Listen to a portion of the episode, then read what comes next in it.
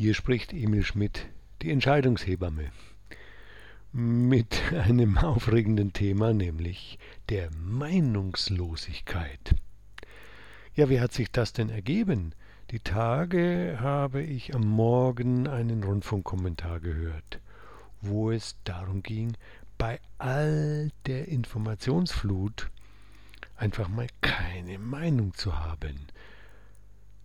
Burka anziehen oder nicht, Türkei in die EU oder nicht, äh, was weiß ich noch, es sind ja fast stündlich Meinungen gefragt und Stellungnahmen werden gehört, die eigentlich auffordern, selber eine Stellungnahme abzugeben. Und als ich jetzt heute noch in einem wertgeschätzten Finanznewsletter von Stefan Kaiser seine wunderschöne Bemerkung gelesen habe, ich zitiere, sollte die Welt untergehen und ich bin nicht darüber informiert, so ist mir das egal. Wenn es soweit ist, werde ich es mitbekommen. Zitat Ende.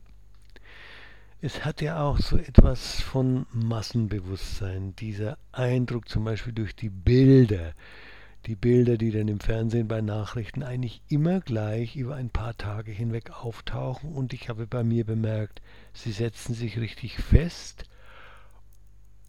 und obwohl ich dann wach bin, merke ich, hm, das könnte doch die Wahrheit sein, dieser Krieg dort, diese Auseinandersetzung hier, diese Rede, die ich da gehört habe, geschaut habe.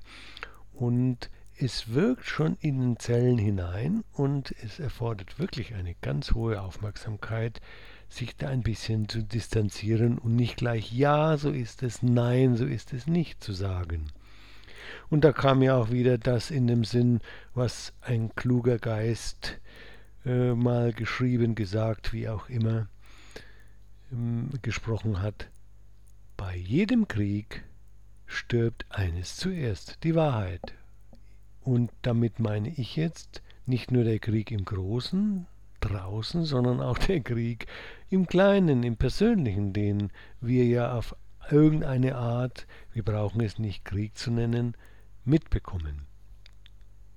Wie wäre es also, wenn wir noch unentschieden sind, wenn wir uns nicht auf die eine oder andere Seite schlagen, wenn wir nicht in diese Polarität, das ist das Gute, das ist das Schlechte, das sind die bösen Jungs und das sind die guten Mädels schlagen, sondern in uns, und das ist natürlich eine Übung, es reifen lassen.